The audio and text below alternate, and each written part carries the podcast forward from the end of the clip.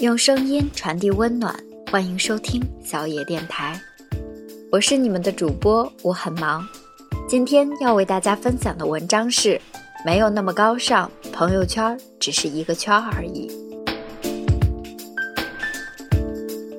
刚开始玩微信的时候呀，朋友圈里只有三四十人，拍一张照片，恨不得马上上传，期待朋友们的点赞和评价，有一些心情。立马写一段矫情的欲说还休的话上传，期待一门帘子的点赞和鲜花。那时候呀，特别有成就感，装逼指数直逼五颗星。随着朋友圈的人数的增加，慢慢的越来越懒得发朋友圈了。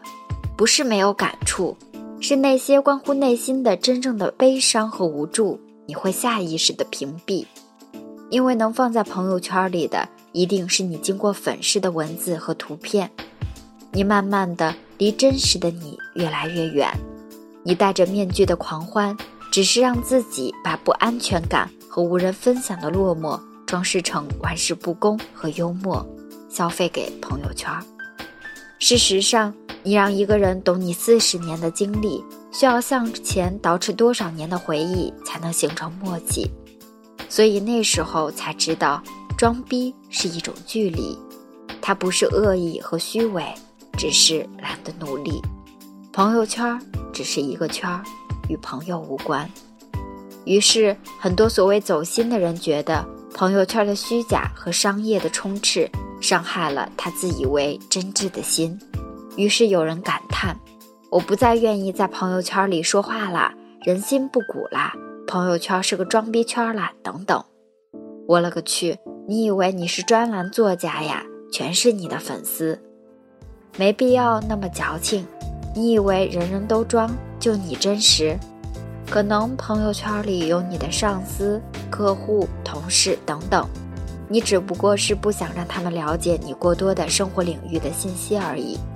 其实谁都不会绝对真实，装逼在一定程度上是在你向往的人生目标的路上努力的过程。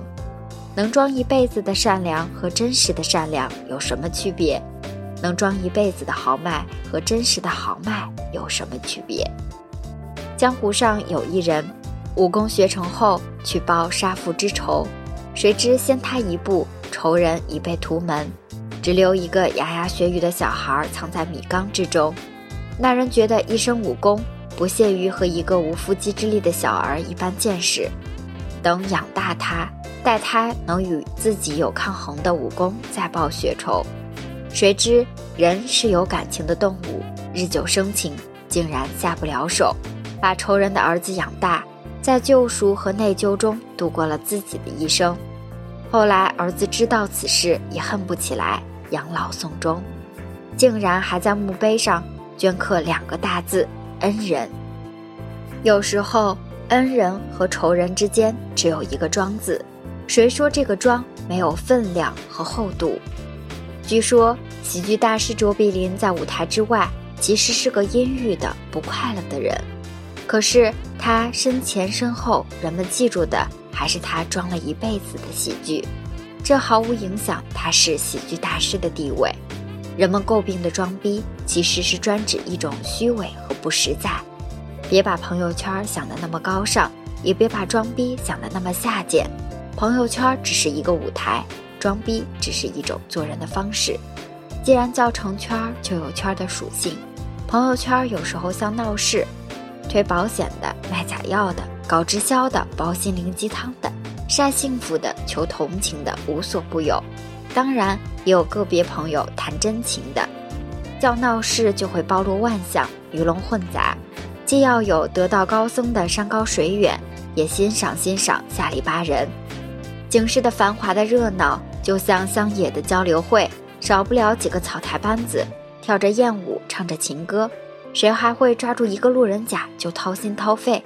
即使是碰见一个老熟人，也是装作热情的打打招呼，改天聚一聚，其实是最熟悉的陌生人。朋友圈也一样，放下高尚，你其实就看得见烟火。虚伪的人在哪儿都在装，不虚伪的人在哪儿都装不了。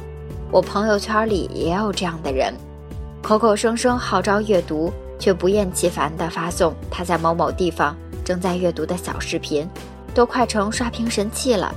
世人都看出他是耐不住寂寞，作秀比装逼还露骨。你尽管让他刷去，无人理会，自然就失去兴趣。果然，三五月后，口气哀怨着发了一段世风日下的感叹，自行退出微信。不管微信朋友圈再大，其实互动的也就是熟悉你的那几个人。就像同学聚会，不管多少年后聚再多人，最好的还是曾经的那几个。知道你过去的人，你装的再像也没有用；不关注你的人，就算你再不装，也引不起重视。别把朋友圈想得那么神圣。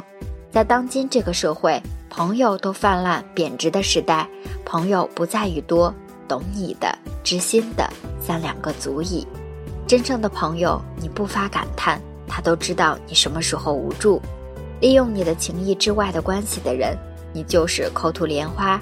晒笑脸、晒哭脸，他也不会在乎你的冷暖。有时候，我们更在乎的是自己。点上一门帘子的赞，你未必记得是谁点你的赞。你在乎的人没有点赞，你也会心里咯噔一下。有一百句的赞美，你未必记得；有一句批评你的话，你可能一眼就看见并深深的记住。我们不是在乎别人。我们是在乎你在别人眼里的自己，所以装逼都是投其所好的结果。隔着屏幕的装逼，更可以利用视听语言的便利，全方位的装逼。有人喜欢装文艺小清新，有人喜欢装好为人师，有人喜欢装豪爽的大哥，有人喜欢装思想睿智型的。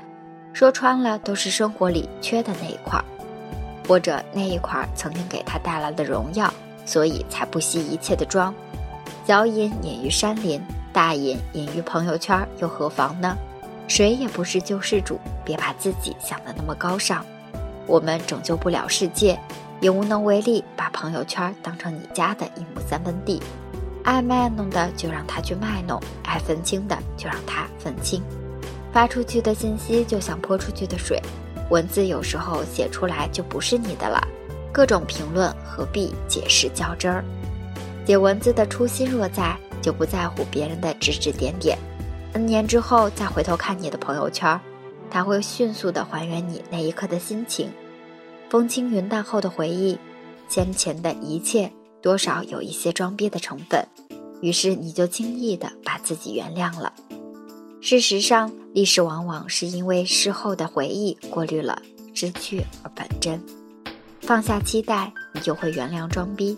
每个人不是你的心灵知己，你也不是他的再生父母。生活已经负累很多，让他在朋友圈里装一会儿又有什么？就像每个人都期待有一个自己的江湖，行侠仗义。朋友圈我觉得挺好，就像一场假面舞会，用娱乐的心温暖自己孤单的旅程。用旅程的眼光看遍朋友圈里的风景。